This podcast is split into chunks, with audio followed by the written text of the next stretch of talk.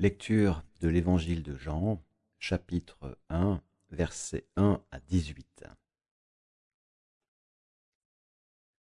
Au commencement était la parole, la parole était auprès de Dieu, la parole était Dieu. Elle était au commencement auprès de Dieu. Tout est venu à l'existence par elle, et rien n'est venu à l'existence sans elle. Ce qui est venu à l'existence en elle était vie, et la vie était la lumière des humains. La lumière brille dans les ténèbres, et les ténèbres n'ont pas su la saisir. Survint un homme envoyé de Dieu, du nom de Jean. Il vint comme témoin pour rendre témoignage à la lumière afin que tous croient par lui. Ce n'est pas lui qui était la lumière, il venait rendre témoignage à la lumière. La parole était la vraie lumière celle qui éclaire tout humain, elle venait dans le monde. Elle était dans le monde et le monde est venu à l'existence par elle, mais le monde ne l'a jamais connue. Elle est venue chez elle et les siens ne l'ont pas accueillie, mais à tous ceux qui l'ont reçue, elle a donné le pouvoir de devenir enfants de Dieu à ceux qui mettent leur foi en son nom. Ceux-là sont nés non pas du sang, ni d'une volonté de chair, ni d'une volonté d'homme, mais de Dieu. La parole est devenue chair, elle a fait sa demeure parmi nous, et nous avons vu sa gloire, une gloire de Fils unique issu du Père. Elle était pleine de grâce et de vérité. Jean lui rend témoignage. Il s'est écrié C'était de lui que j'ai dit Celui qui vient derrière moi est passé devant moi, car avant moi il était. Nous, en effet, de sa plénitude nous avons tous reçu, et grâce pour grâce, car la loi a été donnée par Moïse, la grâce et la vérité sont venues par Jésus-Christ. Personne n'a jamais vu Dieu. Celui qui l'a annoncé, c'est le Dieu Fils unique qui est sur le sein du Père.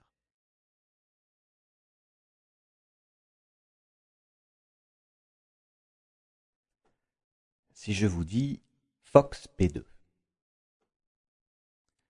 vous me répondez, c'est un message codé, c'est une marque de voiture, c'est peut-être une référence biblique.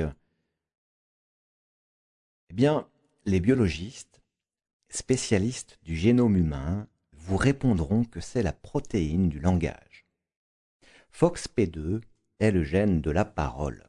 Il a été découvert pour la première fois en 1998 par une équipe de chercheurs londoniens qui travaillaient sur une famille nombreuse dont la plupart des sujets étaient atteints de troubles de l'élocution.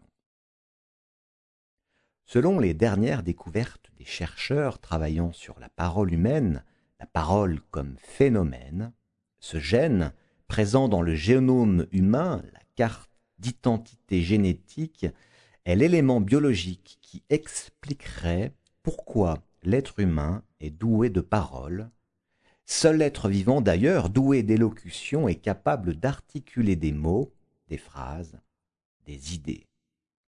Ce gène, FOXP2, on le retrouve chez beaucoup de vertébrés.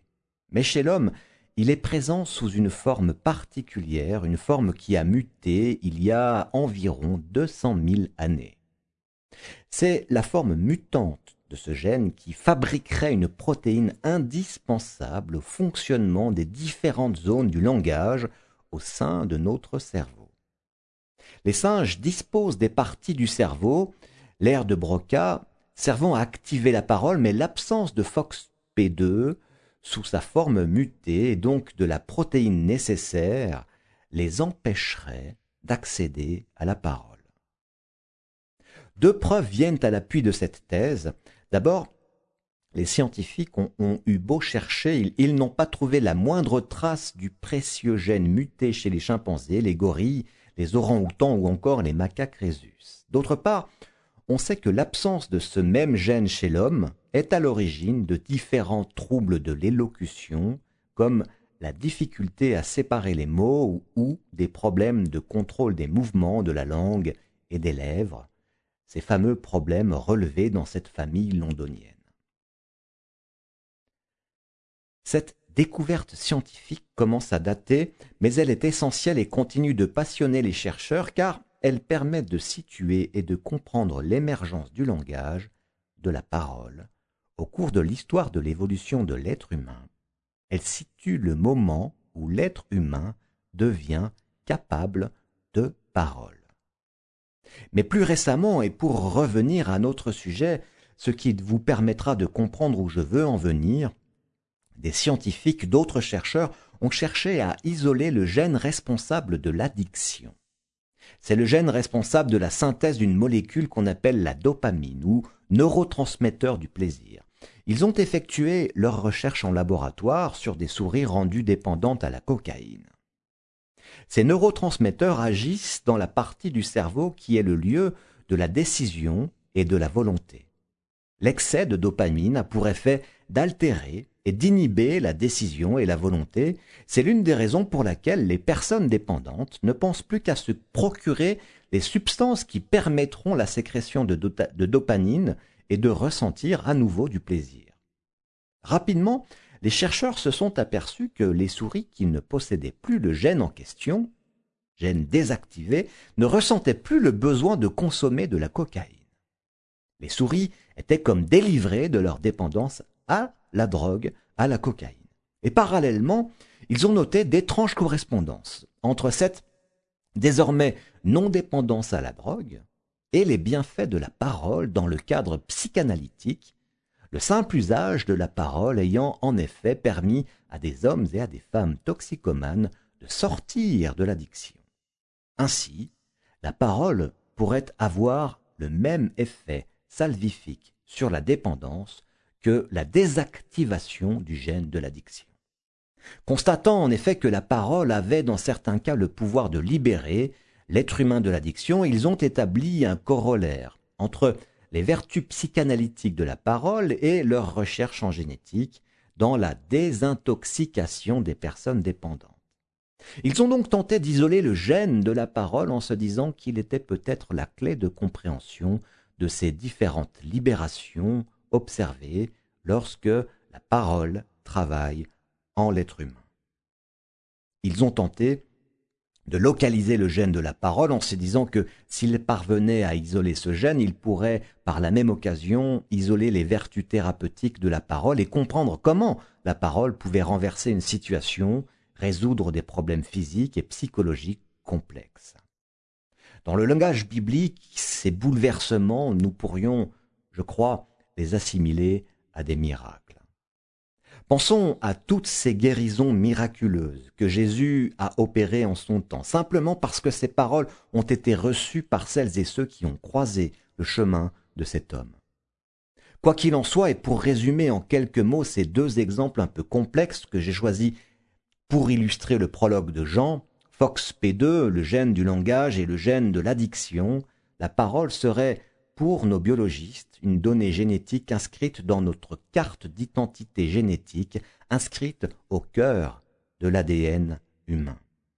Lorsque je pense à cela et que je lis le prologue de Jean, cette parole qui s'incarne, je suis comme pris de vertige en me disant qu'il avait déjà localisé en l'homme ce qu'il y a de plus important, cette part qui intéresse tant nos scientifiques, cet élément sans lequel l'être humain ne serait pas ce qu'il est, la parole.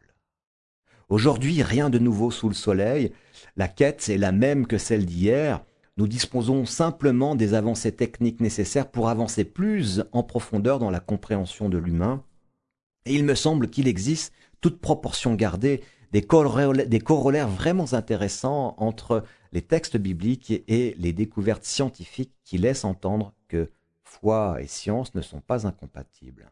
Les mettre en discussion s'avère au contraire, au des plus productifs. La parole comme capacité humaine dont je viens à l'instant de vous parler et la parole avec un grand P dont il est question dans l'évangile de Jean ne sont pas tout à fait identiques. Ceci étant dit, même si ces deux paroles sont deux choses distinctes, là non plus, Jean ne les dissocie pas. Pourquoi? Parce que c'est par la parole que tout arrive. C'est par la parole que tout devient. Nul n'a jamais vu Dieu, personne ne sait qui il est et où il se trouve vraiment, mais une chose est sûre, il passe, il se donne, et il vient à nous par la parole.